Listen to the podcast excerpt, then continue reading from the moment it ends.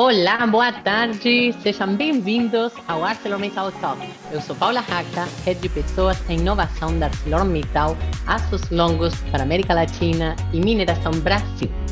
O ArcelorMittal Talks.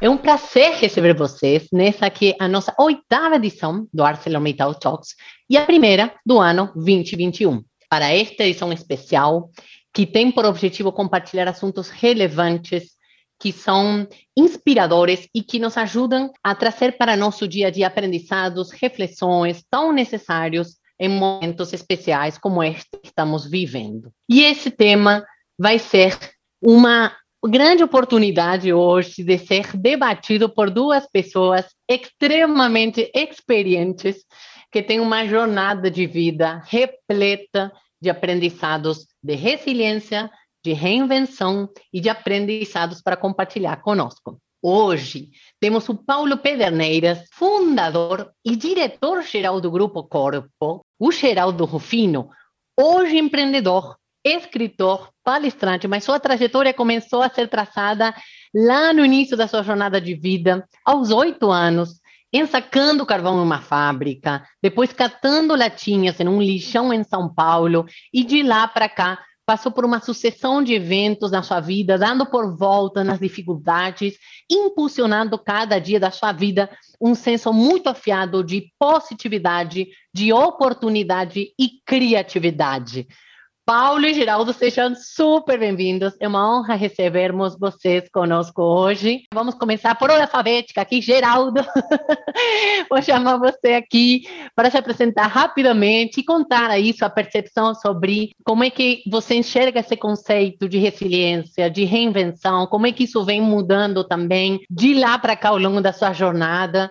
Obrigada, Geraldo. Bom, em primeiro lugar, gratidão pelo carinho, pela gentileza do convite desse bate-papo. Esse assunto é muito interessante. Fala-se de resiliência, de evolução humana, de melhorar as pessoas e, por consequência, melhorar a, atividade profissional e social que melhora tudo que você faz na vida. Mas tudo começa de você. Então a sugestão aqui é que quem estiver assistindo, quem tiver a oportunidade de estar conosco, que eu acho que é uma oportunidade única, de nós unirmos a conexão do, do, do empresariado, mas partindo da base. A base começa na pessoa, na família, a resiliência humana, é, os obstáculos que nós criamos dentro de nós, mas ao mesmo tempo o empreendedorismo que cada um tem dentro, que é a habilidade de arrancar iniciativa, ferramenta, criatividade de dentro para fora para fazer diferença e auxiliar mais alguém. Então, eu faço isso a vida inteira. É, eu nasci com, é, com essa facilidade, orientado por pessoas que viveram mais que eu, no meu caso, a minha mãe, pai, família, as pessoas mais velhas, né? Aprendeu a ouvir. Eu estou vendo o Paulo aí, o quanto tempo o Paulo tem a empresa dele. Então, é, é, trabalhando pessoas, trabalhando esse movimento de lidar com diversidade, de lidar com resiliência, lidar com novidade. E as pessoas precisam entender, Paula, que agora nós estamos com uma novidade. Então, é só mais uma novidade. Então, o problema não é fugir da novidade, é como é que você lida com ela. Não é fugir do problema, é como é que você lida com ele. Então, eu acho que esse bate-papo vai nos dar a oportunidade de buscar aqui dentro, de dentro de cada um, porque todos nós temos essa eficiência, essa capacidade, esse discernimento, essa resiliência e, e, essa inteligência nata de buscar de dentro de nós mesmos as ferramentas necessárias para cada fase da vida, entendendo que os tempos não são difíceis, os tempos são diferentes. Agora nós estamos num tempo diferente, então buscamos ferramentas diferentes, acionamos resiliências de outros tipos e aí nós começamos a entender como não é tão complicado encarar o problema. Não fugir do problema, achar ferramentas que sobrepõem o problema que está aí, porque isso também vai passar. Mas quanto mais rápido nós olharmos para dentro e arrancarmos de nós essa resiliência, mais rápido nós resolvemos o problema pessoa. Resolver o problema pessoa, por consequência, nós vamos melhorar o resultado de tudo que nós fazemos que é os negócios, o serviço, também voltado para pessoas. O convite está dado, gente. O Rufino falou para nós. Vamos aproveitar essa oportunidade para olhar dentro de nós e nos conectarmos com essas ferramentas, com esse recurso interno que está em nós e como você trouxe agora, né, uma virada, outro tipo de resiliência, né? Não é o problema, como é que a gente encara esses problemas, a provocação inicial aqui do Rufino para nós. Paulo, bem-vindo. É, falando de resiliência e de reinvenção, na verdade, esses dois conceitos eles estão no, no, no princípio da arte. não é? E nós que trabalhamos com arte, a resiliência e a reinvenção está no dia a dia nosso, né? Todos os dias são dias de resiliência e de reinvenção. Essa época agora que nós estamos passando, uma época nunca vista, né? Na verdade, todo dia nunca visto, mas essa época é uma época especial e que todos nós estamos sentindo o peso dessa, dessa pandemia. Eu acho que ela marcou mais profundamente, ou atingiu mais profundamente as pessoas que trabalham, os produtores culturais, foram bastante atingidos, mas eu olho para isso é, muitas vezes sem ver saída. Mas a saída que me vem à cabeça é que eu já vi nesses 46 anos do Grupo Corpo tantas vezes o céu cair nas nossas cabeças que eu penso é só mais uma vez que esse céu está caindo. E a gente de alguma forma vai sair disso. É, não que eu tenha um, um otimismo assim é, exagerado talvez né Paulo? é é não tenho esse otimismo mas enfim o que eu tenho é isso. O que eu tenho é o nosso é o nosso passado todo de dificuldades de todos esses anos todo mundo pode imaginar o que é sobreviver de arte no Brasil não é no mundo todo não é muito fácil, principalmente quando você tem um equipamento como esse, o nosso, no caso de uma companhia de dança, é o mesmo processo, mesmas dificuldades que se passa, por exemplo, com uma orquestra sinfônica, né? são, são grupos que dependem bastante do apoio de patrocinadores, né? E, aqui eu estou falando com um dos patrocinadores, que é ArcelorMittal, e no mundo todo, é, to essas companhias, que são companhias privadas, dependem desse patrocínio. E nem sempre é, é, isso é fácil no Brasil, claro que não. Tanto que não existe muitas companhias brasileiras que sobrevivem, não vou dizer 46 anos, mas mesmo 5, 10 anos. O corpo conseguiu isso, talvez porque hoje nós temos também, é, fora do Brasil, um, um público bastante importante. Né? O corpo hoje se apresenta mais fora do Brasil do que dentro do Brasil, o que eu não vejo nisso nenhum tipo de inversão, porque, na verdade, o mundo é muito maior do que o Brasil, e é bom que a gente pense nisso toda vez que a gente olhe para o Brasil também para saber que nós fazemos parte deste mundo todo. E Paulo, você hoje é arquiteto, cenógrafo, iluminador, dirige o Grupo Corpo lá desde 1975 e além de reger todas essas narrativas em dança, música, luz, figurino, cenário e o time de artistas, né, que o Geraldo acabou de falar, você lida com o humano.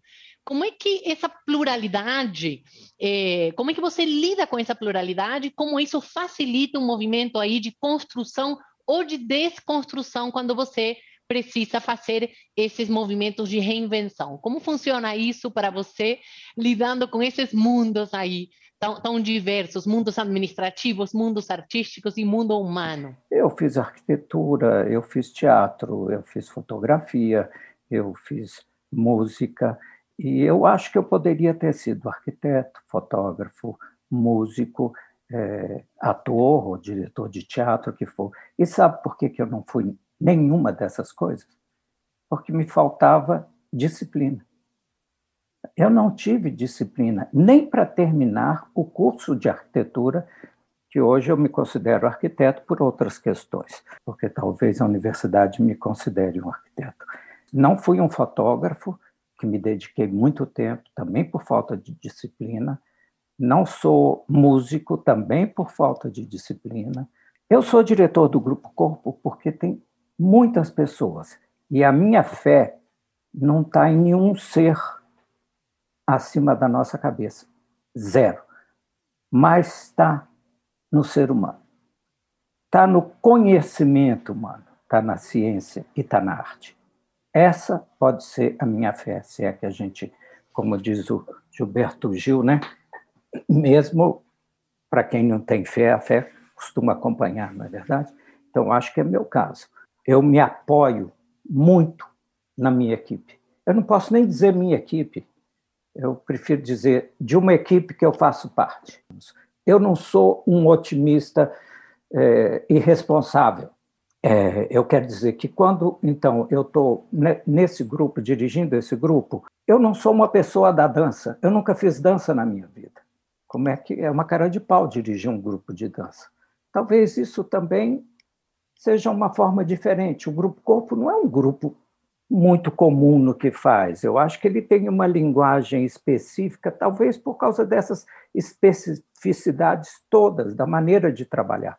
Claro que aí no meio, primeiro tem o Rodrigo, que é Pederneiras também, meu irmão, que é o coreógrafo, enfim, quem faz todas as obras coreográficas da companhia, mas por, é, é por trás tem uma série de outros de outros artistas, não é, de outros técnicos que viabiliza isso tudo e que acrescenta e que traz, digamos, uma unidade né, para todas essas, essas outras eh, áreas, né, que, figurino, cenário, iluminação, música.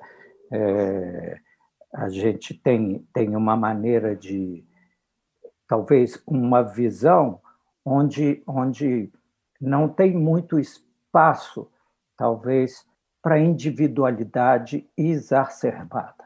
Tá certo? A individualidade é muito importante, mas muitas vezes você abre mão, aliás, às vezes até de um pensamento, de, de uma de uma criação que você acha, puxa vida, olha que barato que eu inventei e tudo, e você tem que abrir mão em função de uma unidade. Significa, e eu gosto de pensar, que nós estamos fazendo alguma coisa que ainda é vanguarda. Sabe que ainda interessa as pessoas. Nós não ficamos sentados, na, vamos dizer, no, no, no sucesso, né? A gente.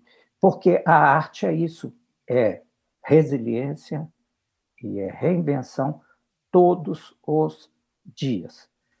E apesar disso tudo, agora indo para o outro lado, um pouco mais é, é, administrativo, você vê, nós somos um grupo de aproximadamente 60 pessoas.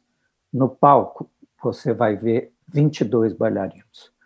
A companhia que viaja em turnês pelo mundo todo é uma, é, são 32 pessoas. Todos os funcionários do corpo têm o regime CLT. Todos têm plano de saúde. Então, todas as seguranças que a gente puder. E o tempo todo a gente tenta, pelo menos, melhorar as condições de trabalho dessa equipe. Talvez por isso seja essa equipe seja tão tão coesa, tão responsável. E por isso mesmo, durante essa pandemia toda, a gente não dispensou uma pessoa, ninguém desses 60 pessoas. Acho que não é pouca coisa isso já.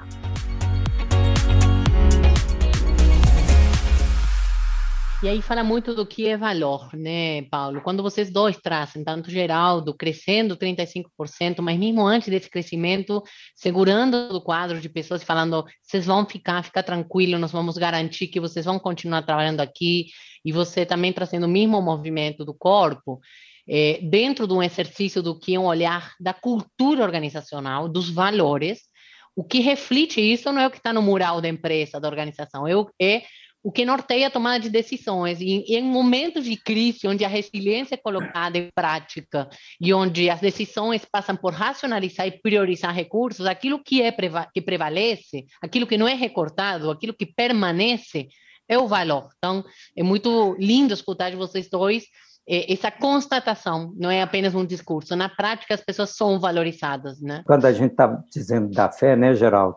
E eu estava falando é, é, que a minha fé, se é que eu tenho, na verdade, é, é na humanidade, é no conhecimento, né? Eu fico pensando o tempo inteiro, o, o Geraldo, que o conhecimento é da humanidade. não é seu nem meu. Nós estamos falando agora aqui, eu não entendo nada disso daqui. E eu tenho certeza, quer dizer, você pode entender mais do que eu, mas a gente jamais seria é, capaz de fazer um computador. Eu não quero ir muito longe, não. Eu quero ir, sei lá, do lápis que eu estou na mão. Eu não sei fazer um lápis. Eu não sei como é que faz um grafite. Na verdade, são coisas do dia a dia tão simples. Um copo de tomar água, como é que é o vidro? Como é que você faz esse copo? A gente usufrui. O tempo inteiro a gente usufrui do conhecimento da humanidade, sabe?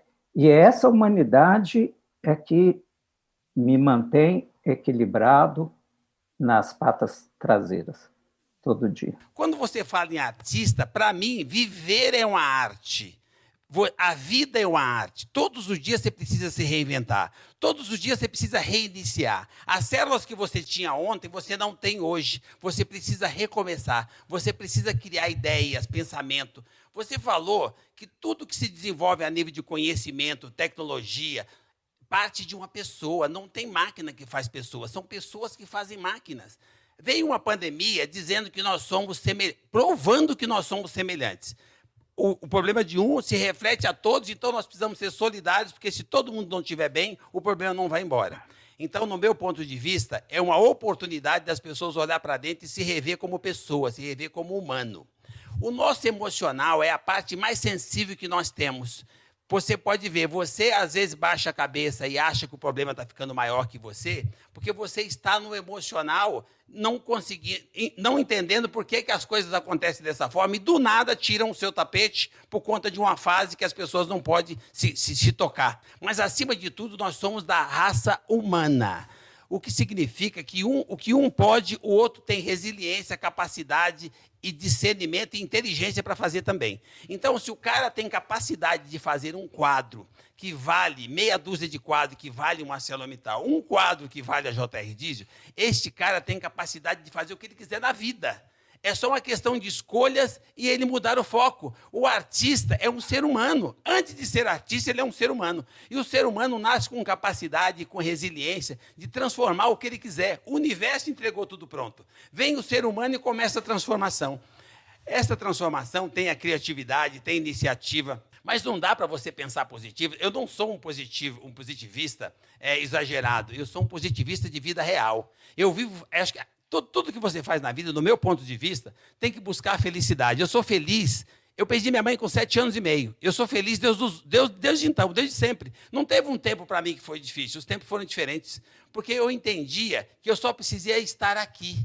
Não tem nada que justifique mais importante do que você ter o privilégio de estar aqui mais um dia, de se conectar com pessoas, de ter pessoas que te amam, de ter pessoas que você ama. Você ama o seu trabalho, você ama o seu time, o seu teatro. Então, isso justifica, é o suficiente para você ter energia para começar de novo todos os dias. Mas quando você para de acreditar, quando você para de ter esperança, quando você não aciona o que eu chamo de fé e você diz que não é as pessoas, quando você não aciona esse sentimento, essa força que tem dentro de cada um de nós, você vai se enfraquecendo e você para de sonhar, você para de acreditar, você para de ter esperança e você começa a achar que você depende de A, da empresa B, da empresa C e você acaba travando a criatividade que você tem. Você é um gigante. Só que quando você começa a olhar com esse ponto de vista, você começa a enxergar um teto. Não tem teto, é só você olhar e continuar. Nós não somos um animal que é treinado para bater a cabeça no teto e parar de pular. Não, nós podemos pular da altura que nós quisermos.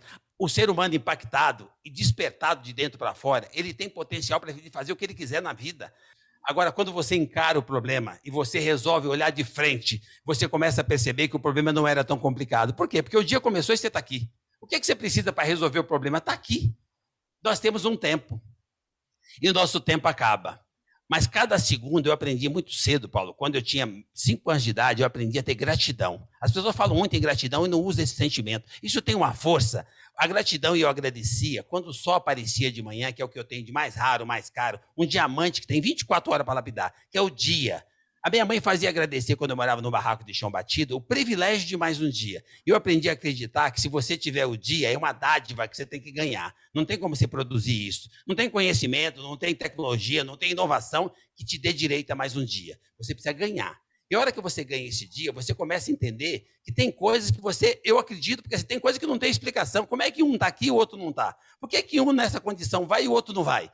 Então, aí você começa a entender o seguinte: nós podemos sempre um pouquinho mais da nossa capacidade natural.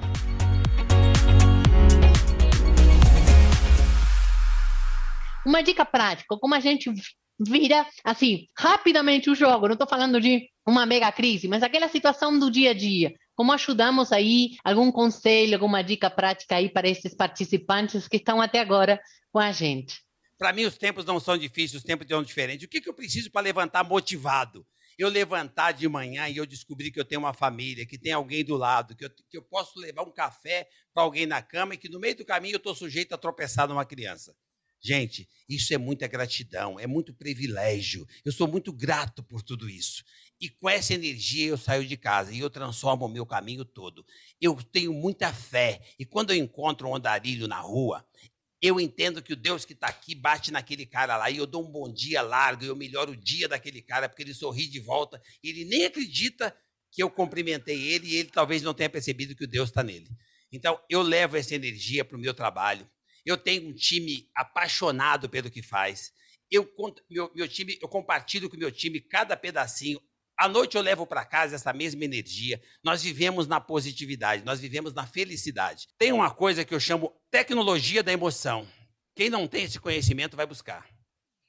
Você, todo mundo fala de nuvem, de, de armazenamento na nuvem, de TI, de sistema, de robotização, de drone. Cara, fala de coração, fala de emoção. Você não é feliz? Você tem noção de como é simples ser feliz? Pega um smartphone, você sabe quem é o Deus que eu falo? Tem essa energia que eu acredito, que é, o, que é o Deus espiritual. Cada um escolhe o que quiser, acredita ou não. E tem um Deus chamado Mãe. O dia que você levantar assim, você faz uma oração de gratidão, porque é um privilégio a, a nossa existência cada dia. Agradece de manhã quando você levanta. E se aquele dia não, se a oração não foi o suficiente com esse Deus espiritual que você tem que agradecer, você pega o seu smartphone de última geração, passa uma mensagem simples com qualquer meio de comunicação para sua mãe, para a pessoa que mais te ama na vida. Tenha grandeza de passar para uma pessoa que te ama, sua mãe, sua esposa, sua filha. Alguém te ama com certeza. Mas eu, eu, eu geralmente passo para a mãe. Eu passo espiritualmente porque eu não tenho ela fisicamente. Mas para você que tem ela fisicamente, passa uma mensagem para sua mãe, diz para ela que ama ela. Fala de coisa simples. Diz que está com saudade. E você vai ver do que, que eu estou falando. Você vai ver a força que um ser humano que tem poder de dar vida tem de fortalecer o seu dia, de melhorar o seu dia, de despertar essa energia divina que tem dentro de cada um de nós. Pelo simples fato de você passar uma mensagem e ela lembrar e mandar energia para você. Gente, qualquer lugar do planeta que você tiver, faça isso. Faça dois exercícios a partir de agora. Um é passar uma mensagem carinhosa de amor para quem você ama ou para quem você acha que ama você. A outra é amanhã de manhã você levantar, experimentar, agradecer o privilégio de estar aqui mais um dia. E você vai ver como é que a sua vida começa a melhorar imediatamente daqui para frente. Aí você vai perceber o que eu estou batendo bola com o Paulo. Que os tempos não são difíceis, os tempos são diferentes. E os problemas existem para nos fortalecer e não para dar ré, não para nos enfraquecer.